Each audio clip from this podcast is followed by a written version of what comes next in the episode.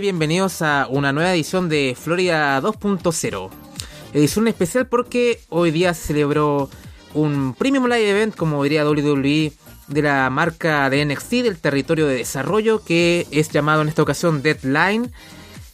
Debo decir, muy buen show, en mi opinión tal vez. No, diría que es el mejor show de NXT en todo el año. Lo digo ya. Es más, creo que me gustó mucho más que Survivor Series, si comparamos con el main roster, por mucho también. Eh, me refiero a que es mucho más consistente. Así que me dejó muy contento. Hay, hay un, par de pelos muy pequeños, pero creo que todos los combates funcionaron bastante bien, por lo menos en mi opinión. Pero bueno, antes de entrar en materia, me acompaña mi compañera de armas de siempre para todos estos embates con respecto a NXT, Paulina Cárcamo. Paulina, ¿qué tal? Hola, ah, estoy tan contenta, estoy feliz, estoy Ay, Dios mío, Shawn Michaels, eh, Booker del año. Y al que venga con contrario, que se vaya a la mierda, realmente. O sea, Triple H, un chiste rollo SmackDown. Del otro lado no voy a hablar. Pero realmente, cuando Shawn Michaels toma, toma el control de lo que es la W main roster, o sea, creo que este año se ha lucido y si gente no, más gente no está hablando es porque no ve el producto de NXT, pero realmente, ah, bueno, quería todo funcionó tan bien y aparte las historias que se crearon, por lo menos los dos Iron, Iron Challenge, tanto de mujeres como de hombres, también tenían subhistorias. Entonces todo se dio una cohesión para que esto simplemente termináramos por lo menos con las peleas y con los ganadores correctos. Sí, bueno, entraremos ya creo que de inmediato en materia antes de, em, de, decir cualquier cosa, ¿no? Mejor hablar de, de los combates de inmediato y bueno, ¿Qué es lo que tenía más especial este show? Es el debut de una nueva estipulación que es el Iron Survivor eh, Challenge. Eh, nos quitaron Wargames eh, y nos dieron esto. Y Dios, esto es mucho, mucho, mucho mejor que Wargames. Mucho mejor. después del combate que vamos a narrar, vamos a decir por qué, sobre todo, ¿no? Mm. pero es, es, mucho mejor. Voy, voy a explicar las reglas, ya me las sé de memoria, estaba buscándolo para tener un apoyo, pero ya más o menos me las sé. Eh, el combate tiene una duración de 25 minutos, ¿ya? Eh, como una especie de Iron Man match. Entonces, primero entran dos personas y cada 5 minutos entra una nueva, ¿no? Em, eh, los em, participantes anotan puntos y esos puntos se ganan haciendo pin o sumisión o por DQ, eh, las personas que son eh, derrotadas o que reciben la cobertura o se rinden o lo que sea, van a una caja de penalización por 90 segundos. Al final de estos 25 minutos, em, el que tenga más puntos gana el combate, ¿no? Así que eso más o menos es el resumen. Em, y da mucho juego. Y de hecho, cuando habían dicho las estipulaciones, era, o sea, cuando dieron a conocer esto, estaba un poco reticente pero definitivamente funcionó bastante bien y sobre todo si tiene la gente adecuada para el combate, porque mm. Dios, eh, fue, fue tremendo, particularmente el masculino. Así que bueno, vamos a entrar en el combate femenino, que fue el que pensamos que iba a abrir y en verdad terminó abriendo. Así que bueno, Iron Survivor Challenge Match femenino Cora Jade contra Roxanne Pérez, contra Kiana James, contra Zoe Stark, contra Indy Hardwell. Eh, Roxanne y Zoe Stark abren los fuegos y creo que fue la, decisión correcta. Los mejores workers de ahí, de la división, eh, entran acá. O por lo menos del combate acá. Eh, Stark va por la cobertura de inmediato, pero Roxanne hace kick out en dos. Roxanne hace lo mismo haciendo puente, pero tampoco logra el punto. Eh, Pérez mantiene bajo control a Stark y busca de múltiples maneras la cuenta para anotar un punto. Es como la historia acá de los primeros cinco minutos. O sea, están buscando el pin. Como Sí, como sea, como lo quita, como diría otro. Eh, eh, soy Conecto en Body Slam. Kiana James es la tercera en entrar. Eh, y directamente va por Roxanne Pérez. Kiana muestra la diferencia física que tiene ella en contraste con, con Pérez. Kiana levanta a Roxanne, pero antes de que pueda hacer algo, Stark asesta una dropkick. En Sigiri de Stark, Stark perdón, que envía a Roxanne a ringside, Zoe sigue castigando a Pérez y le asesta un pisotón contra los escalones metálicos. Kiana eh, manda a Zoe contra el póster y busca la cobertura sobre una ya dañada Roxanne, cuentan dos. Backdrop de Roxanne sobre Kiana. Superkick de Zoe eh, logra conectar su finisher, que es una, es una, especie de variante de GTS, ¿no? Es como es. Eh, hace una vuelta a su, a su contrincante y conecta ahí la rodilla y gana el primer punto. Así que Pérez va a la caja de penalización por 90 segundos. La cuarta en entrar de Cora Jade es muy divertido porque lo primero que hace es ver a, ve, a Roxanne Pérez en la, en la caja y se burla, ¿no? Y, y todo esto ya sabemos más o menos la historia extensa, extensa perdón, que tienen ambas. Así que bueno, eh, más allá de eso ya Cora se dirige a, al ring y como está fresca ya, eh, toma control del combate de inmediato. No demora mucho en reducir a Zoe y Kiana. Eh, Roxanne por fin sale de la caja de penalización para atacar a Cora. Pérez conecta uppercuts tanto a Stark como a James. Roxanne va por el Pop Rocks, pero Cora conecta una super kick sobre Pérez y cubre a Kiana para ganar su primer punto. Stark conecta una missile dropkick sobre Cora. Kiana vuelve de la caja de penalizaciones. Indy Hardwell entra de última y está bastante bueno, o sea, por lo menos con el público. No, no es menor de que ya está, ya algunos años ya la, en la marca. Eh, Indy asiste una Big Boot sobre Roxanne y gana su primer punto. Y en este momento solo Kiana y Roxanne eh, no han ganado puntos, las demás tienen uno. Kiana hace un moonsault cerca de la grada, que se ve muy bien. Eh, Roxy vuelve de la caja de penalización se lanza en Crash Body sobre Indy, pero Cora rompe la cuenta. Roxanne por fin logra su primer punto al cubrir a Zoe Stark. Todas tienen un punto menos Kiana en este momento del combate. Indy aplica un suplex a Cora en ringside. Zoe vuelve de la caja de penalización. Roxanne se lanza en tope suicida y conecta en Indy. Eh, Stark se lanza en un gran eh, crossbody eh, sobre todo el mundo en ringside. La, la, gente empieza a corear en XC. acá el combate entra en una fase muy caótica. También pasa con el masculino que pasa tanta cosa que ya como que pierde un poco el, el, seguimiento. Pero bueno, Roxanne conecta un pop rocks eh, sobre Cora Jade al minuto 23 y toma la ventaja y gana su segundo punto. Y piensen que ya el combate dura 25 minutos, esto en el minuto 23 y Cora Jade está un minuto y medio en la caja. Así que imagínense, eh, casi todo perdido. Si acá hay un montón de coberturas y kickouts por todos lados, esto, esto ya es un completo caos. Así que Cora entra faltando 30 segundos logra conectar su DDT, que su finisher es un DDT normal, no tiene demasiada gracia, pero bueno, es su finisher. Así que faltando 4 segundos eh, para terminar, va por Roxanne, pero Pérez como que rueda hacia ringside un poco, poniéndose fuera del alcance de Cora y el empate se le va como agua entre los dedos y se lleva la victoria a Roxanne y bueno, afortunadamente ella es la que se alza como vencedora. Así que eh, nos dejó, dejó, muy buena sensación este combate, Paulina. La estipulación, sobre todo, da mucho juego. Opiniones de este primer combate, este primer Iron Survivor Challenge Match. Había temor en el aire. no, o sea, de principio, las cinco eran buenas, dejando a Indy un poquito de lado. Pero, a ver, lo primero que me voy a detener, que me gustó la gráfica que usaron en pantalla, mm. que era en el lado izquierdo el reloj y después abajo cada una con su nombre correspondiente y cuando entraban a la caja de penalización, arriba aparecía el minuto y medio contando hacia, hacia atrás. Me pareció súper bien y me encantó también, por lo menos para la gente que no está tan familiarizada, por ejemplo, con una Kiana James, una Cora, una Stark. Por lo menos en ese sentido me pareció muy bien. Ahora, primero que haya entrado Roxanne con Stark, Stark eh, también me pareció súper bien, como decía Andrés, o sea, eh, entraron las dos mejores workers. Eh, y se notó muy bien los primeros cinco minutos, de verdad estuvieron muy sólidos, porque insisto, son dos buenas luchadoras. Ahora, con el ingreso de Kiana, yo tenía un poco de temor, porque claro, comparándola con Zoe y con Roxanne, está un peldaño o tres peldaños un poquito más atrás, pero ¿sabes qué? No quedó no quedó uno es outsider de esto. O sea, realmente entró con mucha energía. Eh, y el combate siguió siendo sólido, a pesar de que uno podía tener así como un poquito de, miedo, no lo fue. Eh, y después ya cuando, además, después ya pasan de estos que aquí ya vamos en 10 minutos y entra Cora. Y lo primero, obviamente, que tiene esa historia con Roxane y que durante todo el combate sigue siendo esa historia con Roxane. Porque, claro, ella está empeñada en ganar, como las otras cuatro, pero ella tiene algo todavía aquí muy personal. Y eso también nos da para después lo que pueda pasar. Eh, y por último entró Indy, que bochó los golpes, porque hubieron dos golpes y una patada que no conectaron, y eso es culpa de Indy, y nosotros lo venimos, o por lo menos yo lo vengo insistiendo bastante, en que Indy, si tú lo comparas con las otras cuatro, incluso pensando en Kiana James, que lleva mucho menos tiempo en pantalla y con toda la preparación que Indy, Indy se veía demasiado, incluso en los últimos cinco minutos yo creo que se perdió del combate porque eran simplemente las cuatro, era Kiana, era Cora, era Stack y Roxanne. Y es lamentable porque podría haber sido un quinto elemento que podría haber entrado una Fallon, creo. Yo estaba esperando todavía que entrara de alguna manera Tiffany Stratton. No pasó.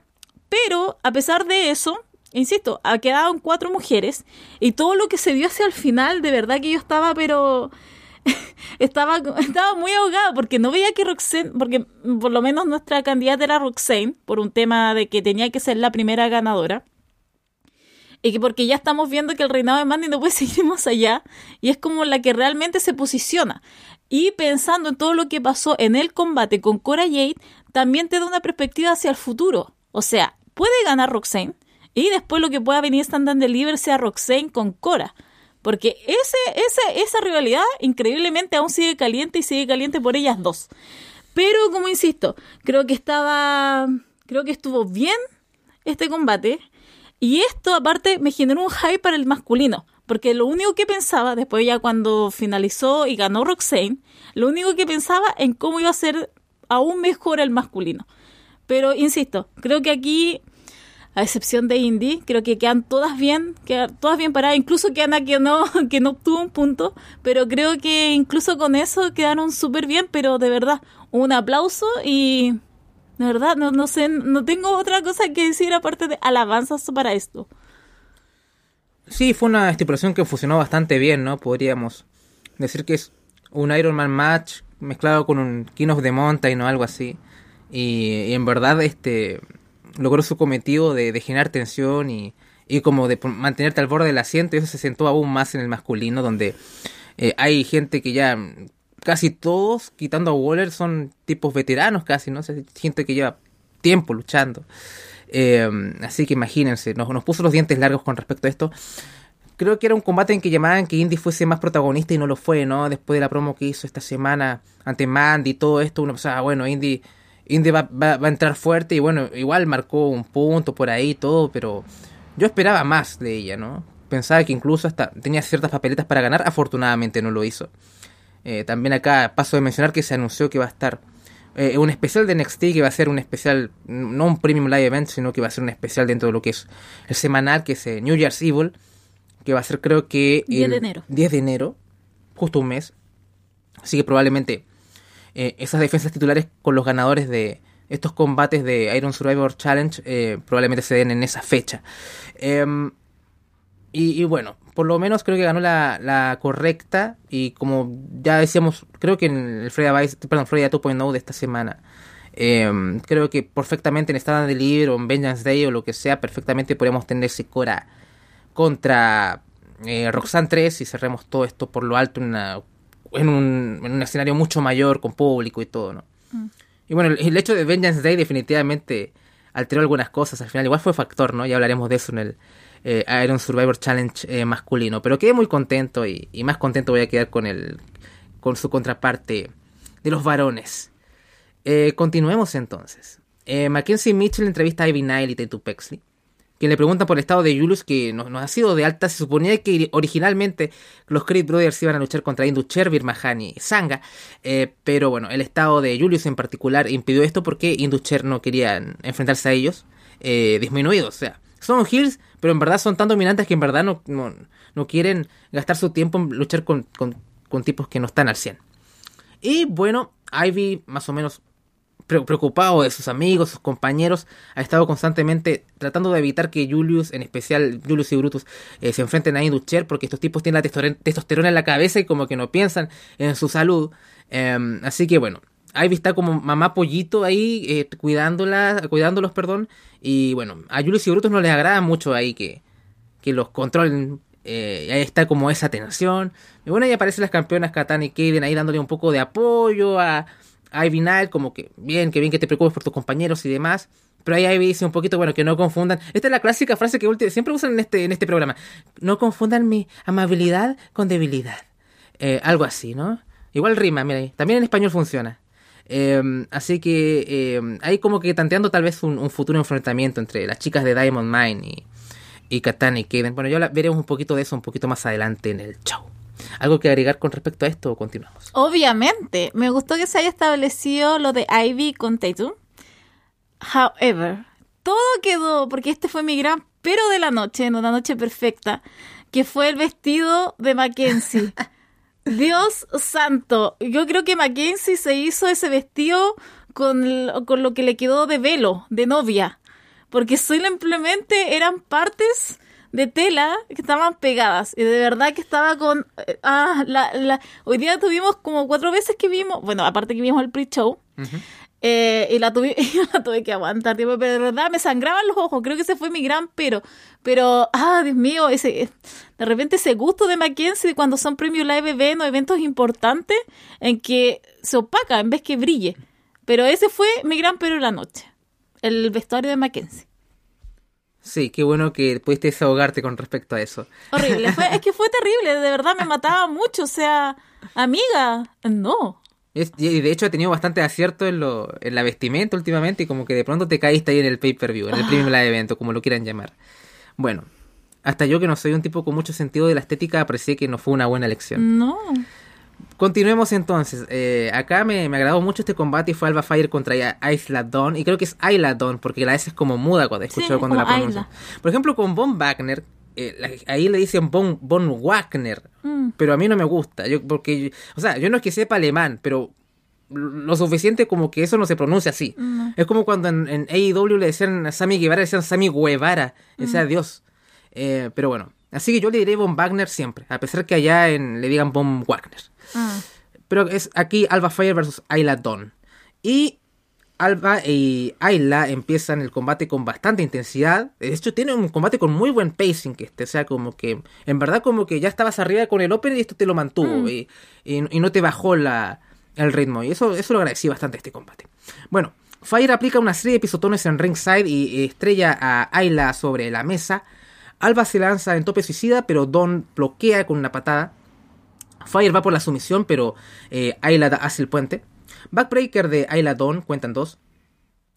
Ayla toma control del combate, castiga la espalda de Fire con una fuerte patada y continúa su ataque en esa zona utilizando sus rodillas.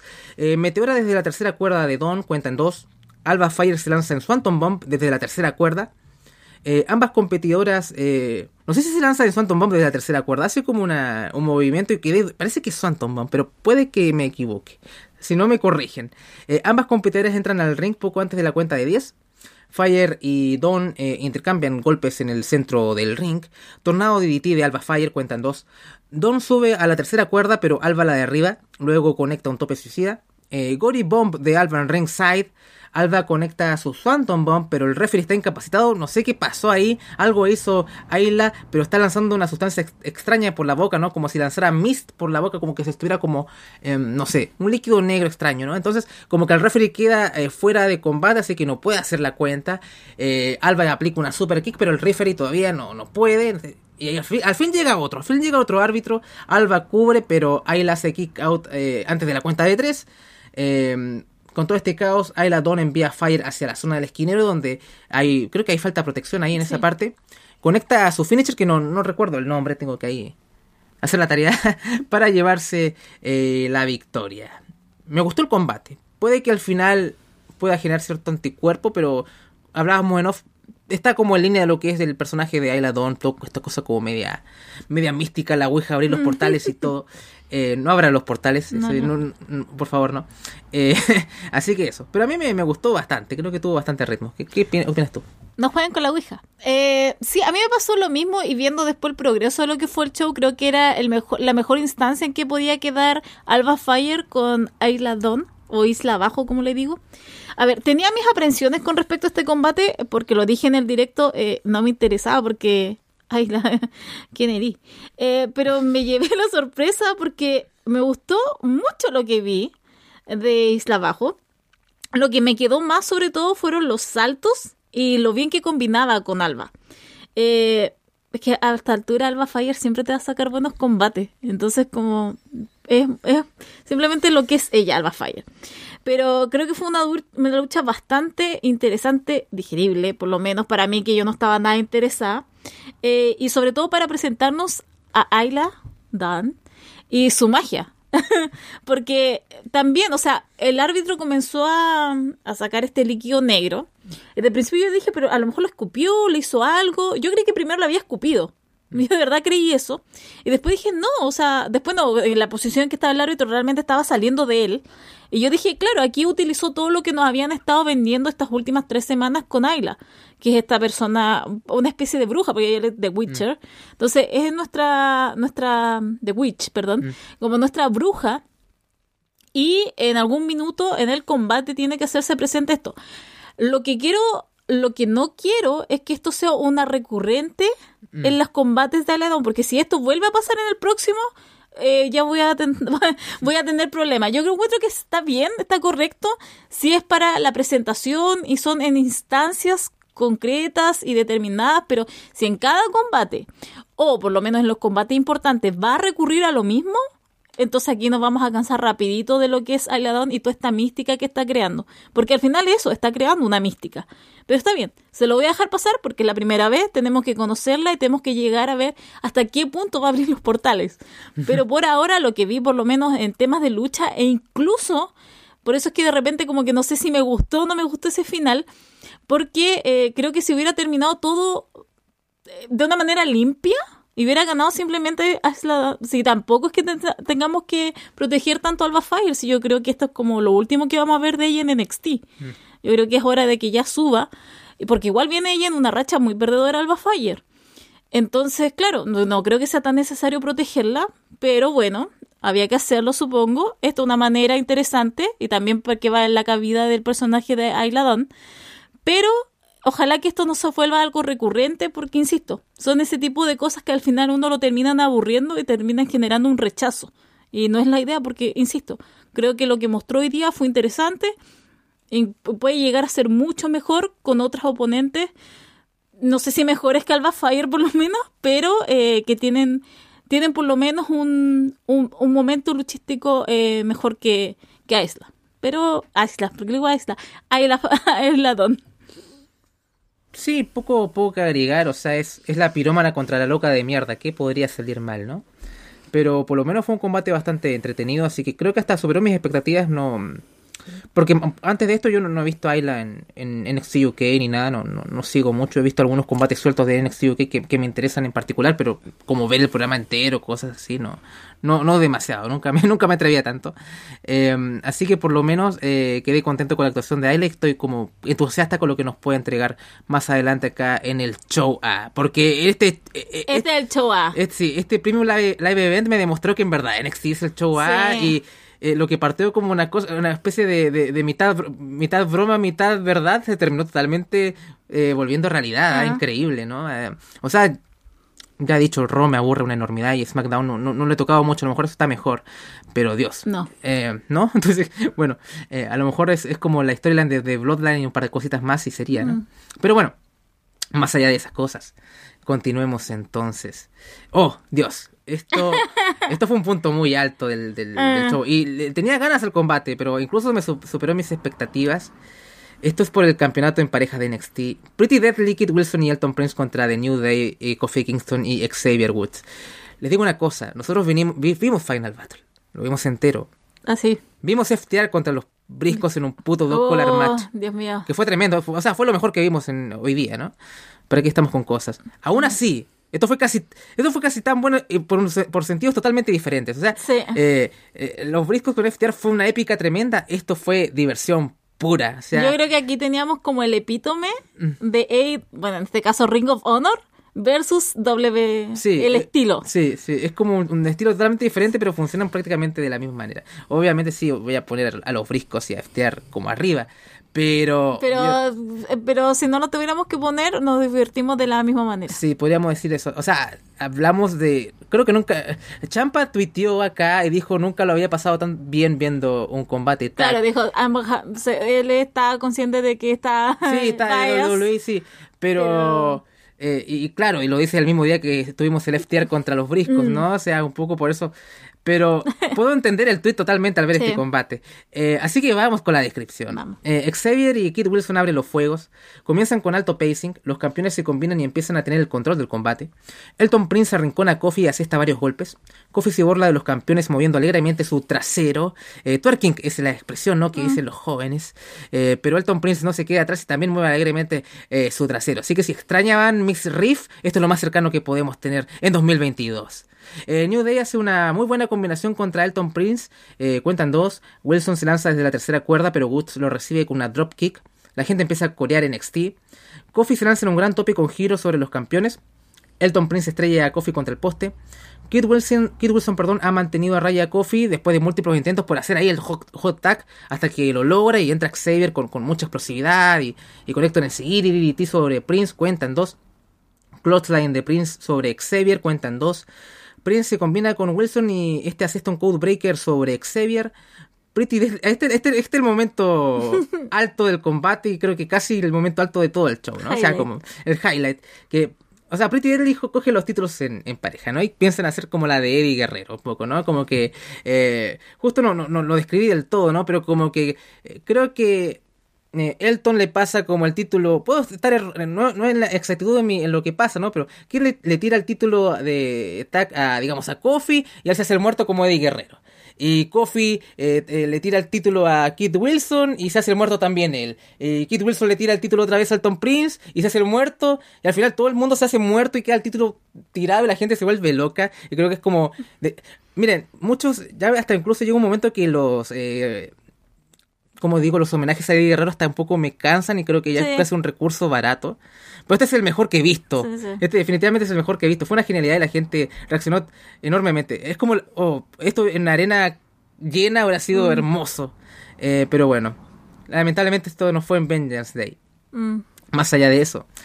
Eh, aquí tengo, eh, hay un eh, Kofi hace un Trouble in Paradise sobre Wilson. Woods manda a Prince sobre el esquinero.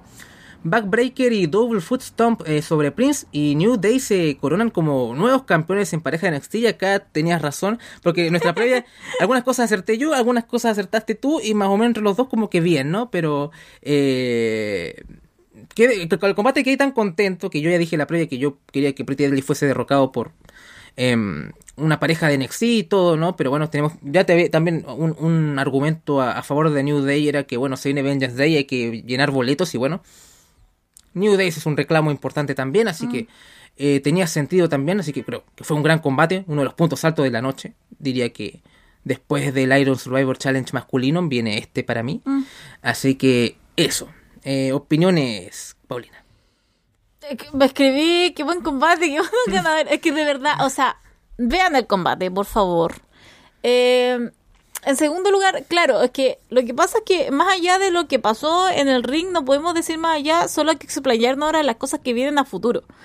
Porque, por lo menos en una de las razones que yo di de por qué New Day tenía que, por lo menos, coronarse como campeones, estaba el factor Vengeance Day, factor a que la gente tiene que comprar boleto, y después lo que vimos hoy día, o sea, el público estaba muy arriba con New Day. O sea, si, si Deadly hoy día le ganaba a New Day, realmente los más odiados de la noche iba a quedar como ese, ese sabor amargo con todos. No pasó, y aparte, Pretty a ver, lo, lo dije, creo que lo dije la semana pasada, funciona muy bien como Challenger. Mm, Creo que algo le falta o algo pierden cuando son campeones, porque se sintieron muy apagados por lo menos estos meses que tuvieron los títulos. Y con la llegada de New Day, se abre una puerta en donde pueden elevar a otra gente. Porque no encuentro que sea Kofi y Xavier, no encuentro que sean tan egoístas. Y yo creo que más de algunos van a elevar. quiero creer, elijo creer. Pero más allá de eso, o sea, el combate estuvo entretenido, creo que también, o sea, a mí también, a mí me aburre mucho cuando empiezan con los spots de Eddie Guerrero porque entre que lo hacen mal, entre que no capturan la magia que tenía, eh, simplemente es como ya, ok, acordémonos cuando el cumpleaños, el aniversario de su muerte, o cuando, no sé, ahora lo que está pasando con Dominic Misterio. Pero esto quedó tan bien. Eh, y la química que tienen los cuatro fue muy, muy buena. O sea, increíble, pero se sentía como que esta no es la primera vez, a lo mejor que se estaban encontrando y estaban luchando. Entonces, sí podría haber sido, no me enojaría si es que hubiera alguna revancha en Vengeance Day, como que con más gente, creo que sentiría aún más especial. Pero eh, de lo de hoy día, de verdad que no tengo nada malo que decir. Quedé contenta con el combate y quedé contenta con los ganadores. Y estoy expectante realmente a lo que pueda pasar y cómo puede funcionar New Day con los otros equipos que hay ahora en NXT. Sí, no, qué, qué, combate. Eh, son cinco combates y no hemos fallado ninguno, así que estaba muy contento acá. Y bueno, ya terminando el show, me gustó bastante más que Halloween Havoc este. Como que a pesar de que también fue un buen show Halloween Havoc, había algunas cosas, pero algún momento que nos agotábamos un poco con tanta estipulación. Mm. Y esto que también era un show con, un par de, de combates de estipulación bastante fuertes, pero, pero acá estuvo bien, muy bien cocinado esto. O sea, me, quito el sombrero HBK. Definitivamente usted es un dios del, cine y del booking. Pero bueno, vamos al combate de la noche. Eh, mm. El Iron Survivor Challenge masculino, Action versus JD McDonough versus Grayson Waller versus Joe Gacy versus Carmelo Hayes. La gente de España que nos sigue debe estar muy contenta porque acá lo que hicieron con Action fue tremendo. Oh, y también tengo que decir que, bueno, criticamos un poco a Action en su labor de la promo que tuvo esta semana que fue ah. bastante mala.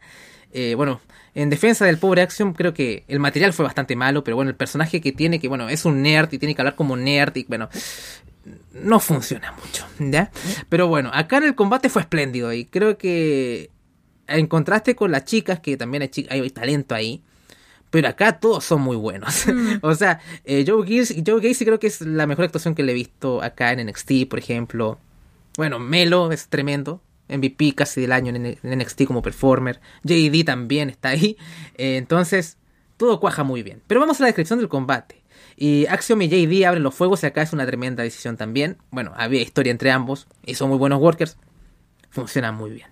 Axiom se lanza en un gran suicide dive que apenas conecta. Es un, tremendo tope suicida que hace de Axiom, pero como que casi que falla. No pudo haber sido peligroso y pudo haber incluso arruinado el combate. Tuvimos a, pocos centímetros de, de, que este banger se vaya a la mierda, menos mal que no pasó. Axiom estrella a McDonough contra la caja de penalización que se vuelve muy protagonista de este combate, o sea, es hilarante.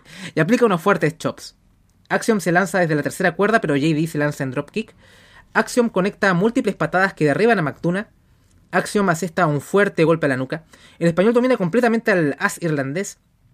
Entra Carmelo y toma inmediatamente el control del combate, como lo que fue el femenino, ¿no? Eh, la gente corea Melo. Uranagi de McDonough. Melo nota el primer punto al cubrir a Axiom que va hacia la penalty box, la caja de penalizaciones. Melo intercambia golpes con JD. Axiom regresa de la caja de penalización y se lanza en un high cross body sobre McDonough y Hayes. Eh, logra entrar en Grayson Waller en cuarto lugar. Y esto es genial.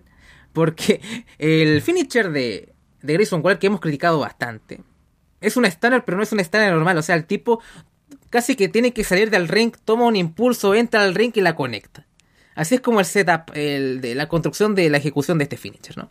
Entonces, claro, como va entrando, entonces viene con todo el impulso y entra al ring y aplica su stunner eh, tanto a JD como a Action. No sé si fue doble al mismo tiempo, uno al otro, al mismo, al mismo tiempo. Al mismo tiempo. Cubre a los uno, después cubre al otro y anota dos puntos de inmediato y sin a los segundos y lo gracioso es que JD y Axiom entran en la caja de penalizaciones al mismo tiempo. De hecho, pensaba que iban a luchar al inmediato adentro, pero no. No, aguantaron. aguantaron. Ya iremos con eso después. Eh, así que quedan JD y Axiom en la caja de penalizaciones. Y quedan Waller y Melo. Y eh, tienen buenos intercambios y todo. Eh, Axiom y JD salen de la caja. Pero al final como que terminan luchando entre ellos, ¿no? Y al final vuelven a entrar en la caja y se dan con todo. Para la gente que no ve NXT semanalmente, JD lesionó a Axiom. Eh, y más o menos ahí hay bastante hit entre ellos, entonces como que está, está fuerte ahí. Y, creo que JD y Axiom, lo que, las interacciones entre ellos fue como el, lo mejor del punto alto, punto alto del combate, sí. Eh, así que bueno, Melo y Waller se dan con todo en ringside. Eh, Waller le dice a Booker T, que está ahí, bueno, en comentarios, que, quién está ahora en tus cinco mejores, perra, ¿no? Voy a poner en contexto esto porque Booker T en Twitter y todo pone como su lista de sus cinco favoritos de NXT. Y bueno, esa lista irá cambiando semana a semana y todo. Pero Melo siempre está ahí, ¿no? Primero, eh, eh, siempre, bueno, en, la lista de casi de todos estaría Melo porque es un grande. Pero bueno, ahí Waller juega un poco con eso. Eh, Axiom conecta su primer punto sobre Waller. Y posteriormente hace esto un Golden Ratio para cubrir a McDonough y anota su segundo punto. Entonces también, pa, llega también alto Axiom. Así que Axiom y Waller tienen dos puntos, Carmelo Hayes tiene un punto y JD y Joe Gacy en estos momentos tienen cero. Gacy entra y logra hacer rendir a Axiom para anotar su primer punto. Waller castiga tanto a Axiom antes de entrar a la penalty. O sea, ahora Axioma, Axiom va hacia la caja de penalización y Grayson Waller es tan maldito que como que le, da, le da más antes de entrar a la caja. Eh, JD a estas alturas está más preocupado de castigar a Axiom que de ganar, ¿no? Por momentos es como que, bueno, eh, incluso la promo previa, ¿no? Es que más deberías preocuparte al hospital donde te voy a mandar más que otra cosa. En fin. Eh, aquí Gacy entra y bueno, eh, también eh, hace un gran trabajo y conecta su clothesline, que es como su finisher muy fuerte, sobre Carmelo y consigue otro punto y manda a Carmelo eh, Hayes a la caja de penalización. Gacy se lanza en crossbody sobre Melo y Waller para después también lanzarse en, creo que se lanza en tope con giro y, es gracioso porque el tipo es pesado entonces como que el tope con giro se ve mucho más con más daño no o sea es inusual eso JD trata de que Axiom no pueda salir por la caja de penalización, pero se las arregla de todas formas el español para salir por arriba para lanzarse en un gran moonsault sobre todo el mundo que está ahí. La gente corea holy shit y NXT me lo hace rendir a Waller con un crossface y anota su segundo punto. Todos tienen dos puntos menos JD, que tiene cero. Eh, Axiom va por el armbar, pero Gacy resiste. Melo rompe la llave. A ver, no es, la, no es la noche de ID porque conecta su finisher en todo el mundo. Este es el mejor momento de McDonald's. Aquí estamos acá, arriba, en el Everest. Pero o alguien rompe la cuenta, o la llave, o ruedan lejos del alcance de ID. O sea, el tipo no. O sea, está salado el pobre hombre, ¿no? Así que bueno, aún así JD tiene el control del combate y, cada, cada, cada, oponente está en, cada esquina, ¿no? Entonces como que va atacando a cada uno. Pero al final sus oponentes se levantan y aplican una super, click, una super kick cuádruple, ¿no? así que, bueno, pobre JD. Eh, pero bueno, Gacy eh, estrella a Waller contra los escalones metálicos. Y acá estamos otra vez en esta etapa donde pasan un montón de cosas y casi que no puedo seguir eh, todo, ¿no? Y, pero bueno, Waller logra conectar su tercer punto sobre Axiom y quedan pocos segundos en una carrera contra el tiempo para Carmelo, ¿no? porque Waller entra y sale del ring. Y es como Tommy y Jerry con, con Melo al final el tiempo se termina y al final eh, Grayson Waller gana el combate y tu, el deseo de tu corazón se cumplió y, y, Paulina celebró como si, o sea, estaba como argentino ayer, ¿no? O sea, como que tremendo. Tremendo. Tremendo. Eh, quiero aclarar algo antes, porque en ese periodo en que estaban los tres empatados, perdón, los cuatro empatados, menos JD porque no marcó ni uno, el pobre, explicaron que los que empatan eh, por ejemplo, el caso se hubiera quedado Carmelo y eh, Waller, tenían que ir a Dead. O sea, el que aplicara el primero, el pin, el DQ o la sumisión, ganaba. Eso para explicarlo ahí. Porque yo tenía la idea que a lo mejor se iban a ir a la próxima semana, el martes, a decidir quién ganaba, pero no, termina ahí mismo. Así que me gustó por lo menos eso que no, es ni siquiera había aparecido en las reglas o algo. El combate. ¿Qué, ¿Qué, puedo decir del combate de lo que fue lo que dijo Andrea? O sea, me gustó. A ver, JD Axioma tiene su historia. Lo cual empezó la acción arribísima. Y Axioma, que también aquí le vamos a dar el vamos a poner el respeto en su nombre, porque sí, está bien, hubo problemas ese día en, en, lo que dijo, cómo fue su promo, cómo bajó un poco, bajó la energía Axioma, pero en este combate la subió, realmente porque él se mentalizó para un premio Live Event, sabía que era su oportunidad para lucirse y lo hizo. Eh, puso todo su arsenal encima de la mesa, rindió. Eh, después ya cuando entró Melo, todo siguió igual porque estamos hablando de Carmelo, o sea, el nivel no va a bajar, va a subir. Y después con Waller, que se llevan los dos, creo que creo que esta es la mejor, porque nunca he entendido ese finisher que tiene, siempre lo he encontrado una estupidez, ese vuelo que tiene que hacer todo ese trabajo, pero aquí claro, quedó todo natural, simplemente fue, hizo los dos Stunner y se llevó los dos puntos. Entonces quedó como preciso. Eh, aparte, lo que más me encantó de ese momento fue con la cara de felicidad con la que quedó Grayson Waller. Porque él estaba muy contento. Él juraba que con esto ya había ganado el campeonato de NXT. Entonces estaba, yo estaba feliz. Él, está, él es feliz, yo soy feliz. Y después todo sigue arriba hasta la entrada de Gacy, que logra esa ganada con Axioma. Y aquí es donde yo empecé a dudar. Yo dije, no vaya a ser que le den la victoria a Gacy se vaya toda la mierda, no gane ni Melo ni Valerie, sino que le den, porque aparte que conecte, después nuevamente conecta, queda con los dos puntos, y más encima el segundo punto le hace el pin a Carmelo. Ni siquiera a Waller o a JD, no. Le hace a, le hace a Carmelo y yo como, ah, no, esto, esto, esto, esto es broma, esto no puede ser. Estaba a punto ya de escribir John Michael, peor booker del año. No fue así. Llegamos al punto en el que eh, Waller hace su tercer punto. Y aquí era solo cosa de que lo hiciera durar. Y yo dije, ¿qué va a hacer en este instante? Y claro, comenzó a hacer lo que él sabe, arrancar. Arrancó por atrás de los comentaristas hasta que llegó en los 25 minutos y todo se termina y Waller gana. Y yo gritando feliz porque simplemente, ¡ah! Quería ver ganar a Waller. Quería ver, mire, yo sé, si nos ponemos realistas, yo sé que no le va a ganar a que ya, que ya supongo que ya saben quién fue el ganador de, del campeonato NXT. Pero también ponía una presión de qué es lo que iba a pasar al final. Pero claro, si nos ponemos realistas, eh, yo sé que no va a terminar siendo campeón de NXT, pero por lo menos le dieron una victoria y una victoria importante. Así que, y también porque funciona muy bien en todo lo que ha sido Waller. Pero mi corazón me decía Waller, ganó lo que decía mi corazón. De verdad me sentí mal por Melo porque creo que igual es muy bueno. Y como dijo el André, yo creo que con Bron Breaker por lo menos MVP del año. Y, eh, pero bueno, será para el próximo año eh, eh, Carmelo y yo creo que es el próximo campeón de NXT, pero por ahora y la felicidad y los aplausos y todo para Grayson Waller en un combate que por favor véanlo porque de verdad 25 minutos se le va a hacer demasiado corto, así que eso, estoy feliz, estoy contenta. bueno, imagínate nuestra revisión, la anterior, la de Halloween Havoc, con la última en abierto, cómo estás tan deprimida con, con Grayson Waller. Yo qué te dije, ¿no? Estos son, estos son las montañas rusas que me hace John Michaels. ¿Ve? Es un, es un hombre, un hombre cualquiera. Me hace subir, me hace bajar. Y así me tiene. Atrapada. Yo te dije, no seas tan pesimista con Grayson Waller. Porque claramente siempre han dado importancia en el show.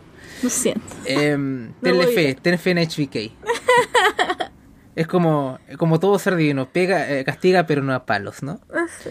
Pero bueno, quitando al, al tan divino del Dr. Shawn Michaels. Tan divino. Eh, fue un tremendo combate. Esto ya, ya lo dijimos al principio. O sea, me quitaron Wargames por esto. Ganamos por mucho. Y, eh, y, es que no tengo todos estos minutos de relleno con los Wargames. Sobre todo los Wargames que no tienen mucha historia. Que por lo menos el masculino en el main roster funcionó porque había mucha historia detrás. Pero si lo comparas con los de NXT, que a veces eran muy buenos spot fest. Pero a veces era como que tenía que mamarme estos 25 minutos. Y eran por lo menos combates que duraban 40 minutos. Este dura 25. Es de 25 minutos. y es así y tienen gran ritmo, hay tensión y yo siento que como que me, me costaría que un combate así fuera malo.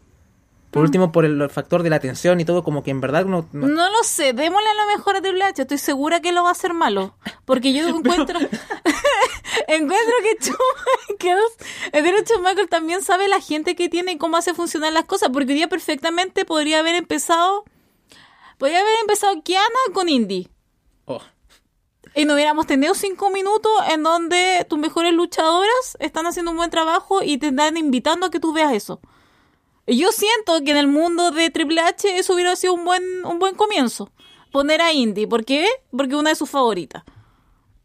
Entonces, no lo sé. De aquí le voy a dar el mérito, por lo menos, en lo cómo fue y cómo fue estructurado a Shawn Michaels y al equipo que a lo mejor tiene detrás. Así que, por lo menos, Shawn Michaels, yo aquí lo voy a defender. No sé si, si o sea, Triple H hizo del canjeo de Theory, así que bueno, me puedo esperar cualquier cosa, pero no creo que sea tan tan tan incompetente para, para quedarse tan, con eso. Porque bueno, ha hecho Wargames y generalmente igual también siempre ha jugado como pongamos a los mejores workers primero y todo, no no creo que que se caiga tanto ahí, pero Sí, es un concepto que pueden utilizar en el main roster, pero no me, no me lo quiten de NXT, ¿no? Ya tienen Wargames. Quédense con sus Wargames. Aquí dame mi Iron Survivor Challenge, que es mucho mejor. Em, así que eso, creo que este es el combate recomendado, totalmente. O sea, el show recomendado, véanlo. Sí, de hecho, ya dije, es el mejor show de NXT del año. Mm. Eh, fue mejor que Halloween Havoc. De hecho, fue mejor que Survivor Series, por bastante. Más allá del, del apoteósico main event ahí con el War Games y todo, pero masculino. Pero en verdad, si hablamos de, de consistencia, no, este le pasa Ah. la mano en la cara, ¿no?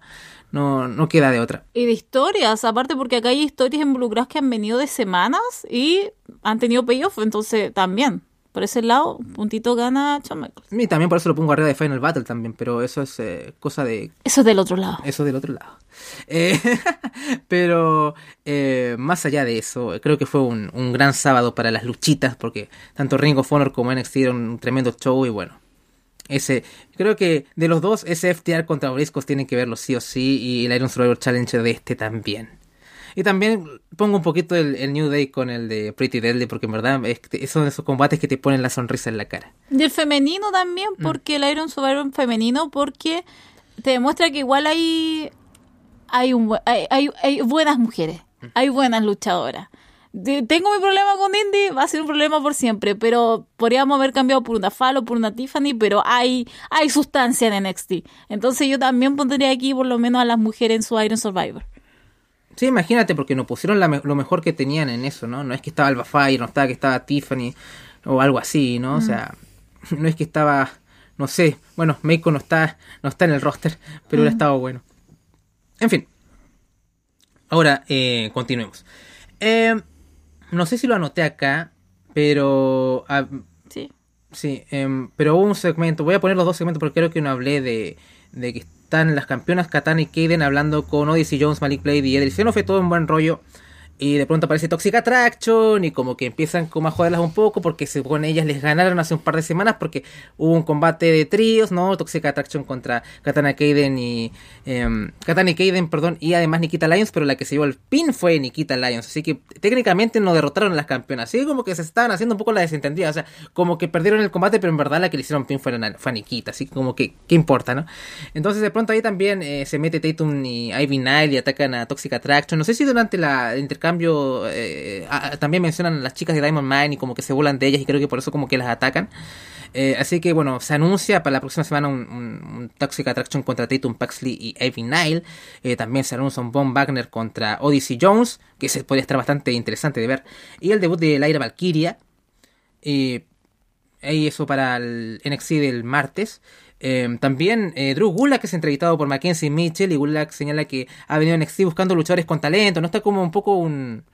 eh, William Regal. Está como William ¿Para qué tengo William Regal si tengo a Drew, Drew Gulak? Eh, sí, también un poco viene como un poco a, a- reverdecer un poco la carrera, un poco como venir a NXT acá.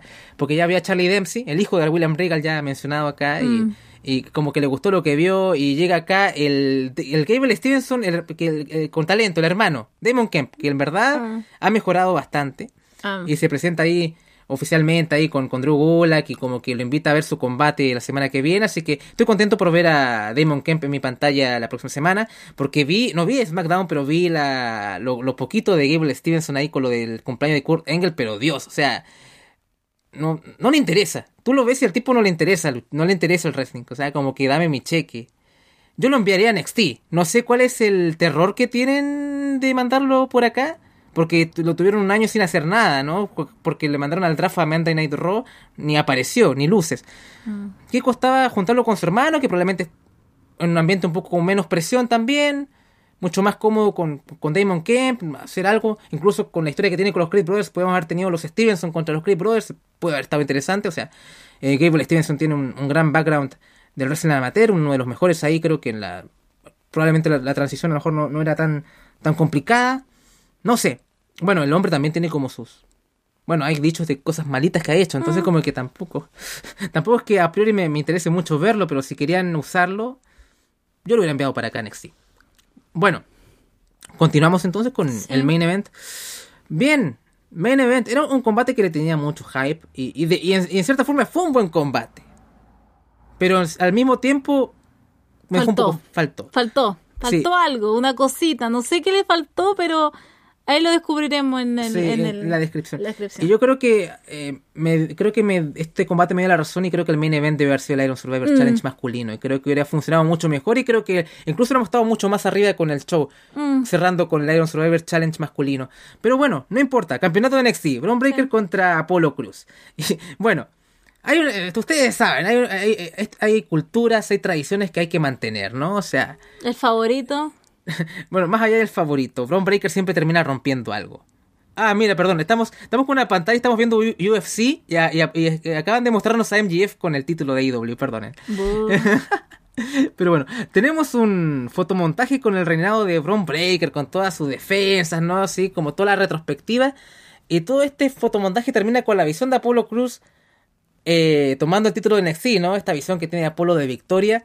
Está reflejado todo en esta cortina, ¿no? Como un proyector. Sí, una telita. Y entra Braun Breaker, rompe la visión de Apolo Cruz. Y tú dime si esto no es cine. O sea, esto verdaderamente. Este es el momento en que Shawn Michaels supera a Scorsese.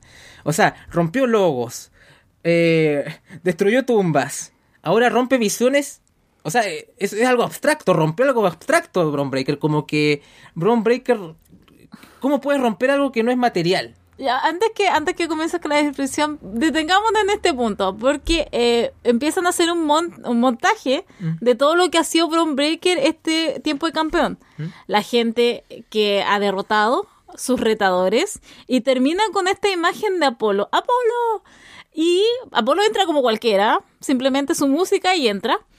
Y claro, vemos esto y tú dices, a ver, ¿qué está pasando? ¿Qué, qué pasó acá? Y claro, después tú te das cuenta que es simplemente la excusa para que Braun Breaker rompa la visión de, eh, de Apolo y es para, lo que se, para que se cumpla lo que le había dicho, que de aquí en adelante eh, las visiones de Apolo no son correctas. Entonces, eh, claro, te involucra totalmente en este combate y nuevamente poniendo a Braun Breaker en el, en el punto que se merece, en lo alto ahí de, de NXT. O sea, la pala de Braun Breaker es como interdimensional. O sea, como que ya no. no- No es solo una pala, esto, esto va a todas las dimensiones posibles, o sea, olvídate. no es increíble, ¿no? O sea. La fe, o sea, la fe que le tiene Shawn Michaels a Braun Breaker se viene mixtape. Pero bueno, eh, un grande. Esperamos un, un- un reality de, de Breaker en el futuro. Eh, aunque no se dedica a pescar todo el tiempo. Pero bueno, vamos a la descripción del combate. El campeón y el retador se toman un poco de tiempo antes de abrir los fuegos, como que se miran. ¿Se acuerdan de Danielson con Omega? Bueno, tratan de hacer lo mismo, pero no funciona. Quitando eso, ambos ponen, a prueba su fuerza y poder a ver quién, quién doblega, ¿no? Quién, eh, quién, quién es el mejor, porque un poco la historia de este combate es que ambos son muy similares y que mucho del arsenal de Breaker también está un poco, un poco inspirado en Apollo Cruz porque él también hace standing moonsaults y demás. Pero bueno, ambos van al suelo, pero el, el equilibrio todavía no se rompe. Braun, eh, Breaker eh, mantiene en vertical suplex por varios segundos a Apollo Cruz y después aplica el standing moonsault que ya señalé. Breaker hace un tremendo tope con giro. O sea, este tipo es tremendo, es genial. Eh, Breaker salta desde la segunda cuerda y Apolo lo recibe con un fuerte rodillazo. Este es el momento bizarro e innecesario. O show. necesario, no lo sé. Yo diría que innecesario. Pero eh, a lo mejor lo habrán visto por ahí. Eh, la cámara enfoca a Polo, ¿no? Hay como un zoom a los ojos. La gente de Chile se acuerda en el Mundial de 2010 cuando hacen un zoom a Bielsa, como que casi entramos en el fondo de su alma. Bueno, un poco así. Eh, pero de hecho llegó un momento que juraba que íbamos a ver una visión en medio del combate. O sea, si ya tuvimos la pala interdimensional de Braun Breaker rompiendo visiones, dije, "Ah, ahora vamos a ver otra visión. A lo mejor la pala afectó la línea temporal y al final le iba a llegar otra visión a, a Apolo. No pudimos ver la visión, lamentablemente. Algún día la tecnología nos dará eso. Porque si no, definitivamente John Michaels iba, iba a estar a otro nivel. Un Monte Olimpo es eh, dedicado al cine con, con Shawn Michaels. Pero independiente de eso, no, no se pudo romper las barreras del cine y del wrestling. Así que simplemente se vio un zoom muy raro con Apolo Cruz poniendo caras, eh, como enfocándose, ¿no? Y todo. Así que bueno, ¿sirvió? No. Pero ahí estuvo. Eh, Apolo Cruz aplica una serie de suplexes y después también una serie de powerbombs. O sea, acá como que tiene un power up, ¿no? Como que puro anime esto. Eh, pero cuentan dos porque Braun Breaker, es un puto amo. Entonces que no lo vas a vencer así. Eh, Breaker hace un Frog Splash, Kick Out. Spinebuster de Braun Breaker. Eh, hay un momento que Breaker levanta a Cruz en Gorilla Press. pero esta es un counter a DDT, Apolo. Eh, ahora eh, Cruz eh, hace el Gorilla Press y eh, trata de- y, ejecuta el finisher de Bron Breaker, que es un Military Press Power Slam o un Gorilla Press Power Slam, como lo quieran llamar. Cuenta en dos. La gente canta This is Awesome. Campeón y, re- campeón retador en un arranque como de tosterona, como que empiezan a, a. Cosa final de anime, intercambian golpes. Pero así como de la nada, Breaker acepta su Spear y se lleva la victoria. El show termina también con un Grayson Waller asestando su, su stunner al campeón y como que así cierra el show, ¿no? Pero bueno, hablemos del combate primero. ¿Qué te parece? The Ice, chico. The Ice Never Lie. Es que siento que eso pasó en la mitad del, del- de la lucha. Creo que Apolo vio algo que lo asustó porque después empezamos a ver simplemente miedo. A ver, lo que fue la lucha, siento... A ver, a ver, Bron Breaker se acerca al lugar, al territorio conocido de Apolo, que es el restaurante. Después, Apolo invade el territorio de descanso de Bron Breaker, que vimos esta semana. Y se supone que los dos se están conociendo, por lo menos en, ese, en esos dos, esas dos instancias se conocieron. Y a pesar de que uno podía tener algo mejor duda, yo de verdad creí que esto iba a sobrepasar cualquier cosa que yo podría haber creído de que esto iba a ser bueno. Creí que esto iba a estar espectacular. A lo mejor ahí me falló un poco mis expectativas, pero de verdad yo creí que iban a sacar algo mucho mejor. Creo que no quiero no quiero pensar que se quedaron en la línea de lo seguro, pero era era todo muy era todo muy comprimido. No sé cómo explicarlo de otra manera, pero era era cada toma, cada agarre, cada ejecución, cada movimiento como que no salía de un lugar seguro. Em, todo ese arras de lona que hicieron al principio, ya ok, está bien. Son luchadores, lo tienen que hacer, pero siento que querían llegar a algo que nunca conectaron.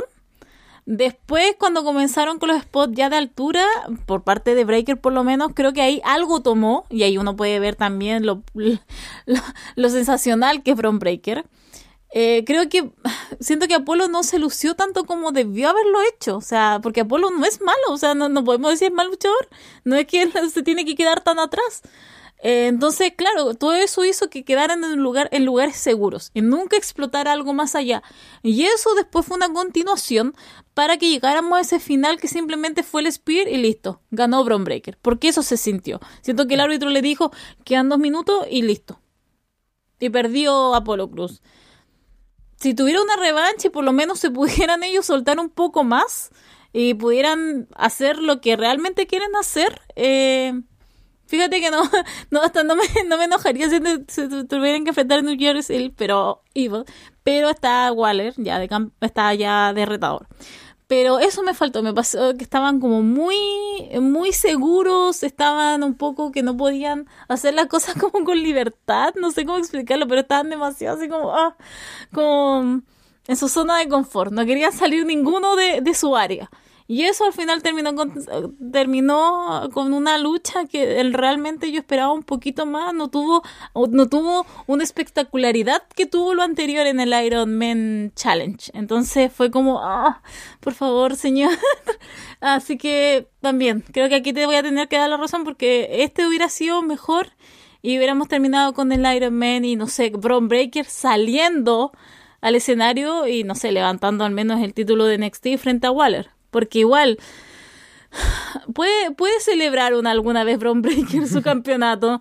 Y ves que está, ves que gana, ves que alguien aparece y le arruina el momento y ahora fue Waller. Pero bueno, creo que, creo que eso. No fue un- un- una mala pelea, pero tampoco fue espectacular. Fue simplemente una pelea que podría haber estado al inicio del show y no es lo que uno esperaría del campeonato de NXT. Fue un combate bastante sólido, pero como que le faltó dar ese paso más allá, ¿no? Es como que lo podría sintetizar de esa manera, lo que es una verdadera lástima. Creo que también, después de, de venir después de ese combate, de ese tremendo combate también, eh, también pierde un poco de, de potencia, ¿no? Entonces creo que hubo muchos factores y creo que incluso hasta el combate hubiera ganado no solo eh, el show teniendo el Iron Survivor Challenge eh, de main event, sino que tal vez este tal vez hubiese ganado también tirándolo un poquito más atrás. Em, pero bueno, lamentablemente es así. Y quedó como un buen combate simplemente. Y no un gran combate. Pero bueno, eh, quitando eso, fue un muy buen show. Un muy buen show. Así que em, podemos estar contentos. Em, y con esto em, cerramos ya esta edición de Florida 2.0, de esta revisión de NXT Deadline. Así que eso, un show muy recomendado. Este show, Final Battle, véanlos. Creo que no, no tienen desperdicio. O si no, más o menos vean el combate de, este show que recomendamos, que es el Iron Survivor Challenge masculino. Tú también incluiste el femenino acá en la mezcla. Vi el de, el de parejas y creo que por lo menos se van a pasar un muy buen rato de todas formas. Pero el show en general estuvo muy bien. Mm. Em, un agradecimiento a la gente que nos escucha en abierto y en especial a la gente en Patreon que apoya este proyecto mes a mes y que hace que esto se mantenga longevo. Ya vamos casi nueve años, así que imagínate, Paulina, tremendo lo que estamos haciendo todo el equipo acá. Así que estén atentos. Eh, Paulina, tú vas a estar no solo conmigo en Florida 2.0, sino que van a estar en el directo, creo, este domingo. Así que mañana. Em, sí, como que no me, me mira la cara, como que no es ni sí ni no, creo que sí. Em, y bueno, también las cosas que le ofrecemos en Patreon, Florida Vice, em, Monday Night, Underground cuando llega alguna vez. Así que es eso. ¿Algo que agregar? ¿Algo a cierre, Paulina? Sí, muchas gracias a todos por escucharnos. Vean el show porque asumo que quitando todos los comerciales y todo eso va a durar dos horas o menos quizás. Así que es un show bastante sólido, bastante digerible y con buenas luchas. Así que nada que decir más allá. Y sí, hoy día vamos a estar en la noche a las 9 horas de Chile con Alessandro. Vamos a estar hablando de Raw, SmackDown y las noticias de la semana. Y eh, nosotros nos estaremos viendo la próxima semana con todo el post eh, deadline, post premium live event y de cómo se están dando, cómo se van a dar todos estos resultados ya volviendo a la normalidad de lo semanal. Así que nada, nuevamente muchas gracias y ahí nos estarán escuchando. Escúchenos. bueno, de parte de Paulina Cárcamo y Andrés Bamonde, nos despedimos y esperamos verlos pronto. ¡Chao!